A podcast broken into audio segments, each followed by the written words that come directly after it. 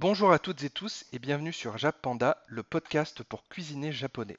Cette semaine, petit podcast informatif pour que vous achetiez du riz japonais de bonne qualité et on va parler des erreurs à éviter quand vous en achetez. Avant toute chose, je vous propose deux petits faits concernant le riz. Il est cultivé en Asie du Sud-Est dans les rizières depuis 10 000 ans, mais seulement depuis 2000 ans au Japon. Et également, jusqu'au XVIIe siècle, sa consommation était quasi exclusivement réservée aux nobles et aux guerriers. Ce n'est que plus tard, durant le XXe siècle, que le riz devient un aliment de base pour toutes les couches de la population. Pour en revenir aux erreurs à éviter, on va commencer avec la première, qui est n'importe quel riz fera l'affaire pour préparer du riz japonais. Il vous reste peut-être un peu de riz basmati, de riz thai, de riz risotto ou même de riz rond à dessert et vous avez envie de faire des sushis ou une recette japonaise. Oubliez les riz mentionnés dans la, phrase précédente, il vous faut au minimum du riz à sushi ou du riz japonais. D'emblée, on éliminera les riz thai et basmati qui ont des grains longs en plus d'être parfumés, donc ils ne conviennent pas du tout. En ce qui concerne le riz à risotto et le riz rond à dessert, ça pourrait presque passer, mais le rendu risque d'être vraiment très pâteux parce que les grains vont se désagréger partiellement à la cuisson, contrairement au riz à sushi.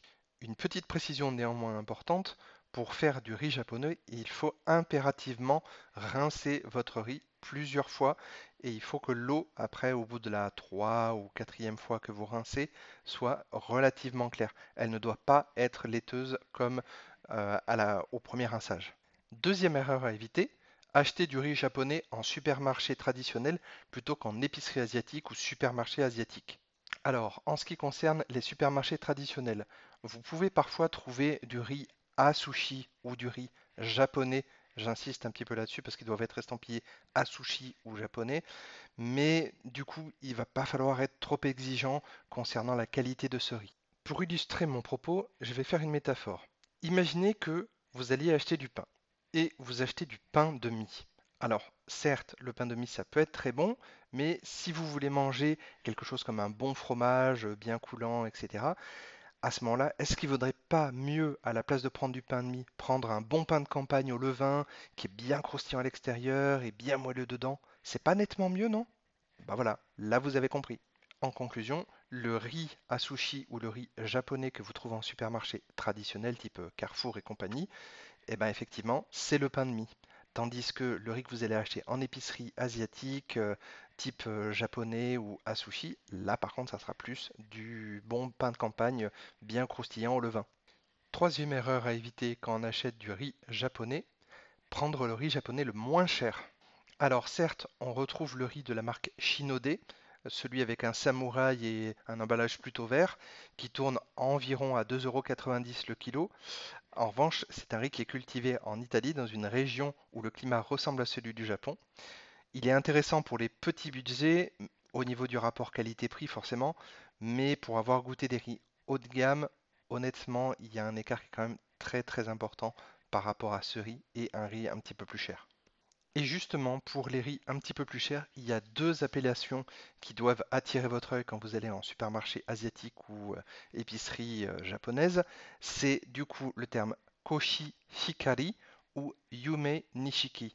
Euh, le premier, je ne sais plus ce qu'il veut dire, mais le second, c'est rêve de princesse. Donc là, on est sur un riz quand même qui est plutôt haut de gamme, qui tourne environ à 9,70€ le kilo, mais qui les vaut. Toujours concernant ces deux appellations, le Koshi Hikari et le Yume Nishiki, si vous ne lisez pas les hiragana, il serait bon de passer sur le blog jappanda avec 2p.fr. Comme ça, vous avez directement en fait l'écriture des hiragana pour ces, pour ces deux versions. Ça vous permettra de repérer un petit peu plus facilement ces deux types de riz. Une autre information importante sur ces types de riz, très souvent, ils sont en sac, en sac de 5 kg et non en petit format de 1 kg.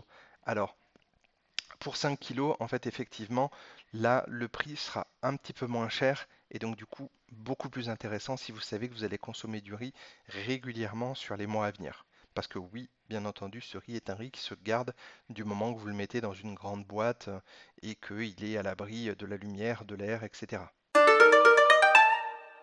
Au final, que vous soyez plutôt du genre petit budget ou que vous ayez plus de moyens, je vous recommande très vivement de vous tourner vers un supermarché asiatique ou une épicerie japonaise. Parce que très, nécessairement, dans les supermarchés traditionnels, honnêtement, vous allez être déçu et vous allez avoir un riz vraiment de très mauvaise qualité. Et surtout, surtout, vous prenez pas de riz thaï, basmati, euh, riz à dessert ou trucs comme ça. Vraiment, il faut que ce soit un riz japonais, j'insiste là-dessus. Si vous ne savez pas comment cuire votre riz sans rice cooker, à ce moment-là, je vous invite à de nouveau à passer sur le blog japanda.fr avec 2P. Et du coup, vous avez mon article Comment cuire du riz japonais. Après, si vous cherchez d'autres recettes, vous avez par exemple celle de donc l'omelette au riz frit. Vous avez aussi euh, l'aubergine au miso accompagnée de son riz. Le curry japonais qui se fait traditionnellement avec du riz. Après, on peut partir par exemple sur le gyudon, donc qui est un bol de riz vinaigré avec des lamelles de bœuf que vous avez fait sauter à l'avance. Et également toujours dans les bols de riz vinaigré, vous avez le donbori vegan ou au poulet. Voilà, ce podcast touche à sa fin. Et si vous avez aimé cet article, je vous invite à le partager autour de vous. Et moi, je vous dis Matakando. À la prochaine.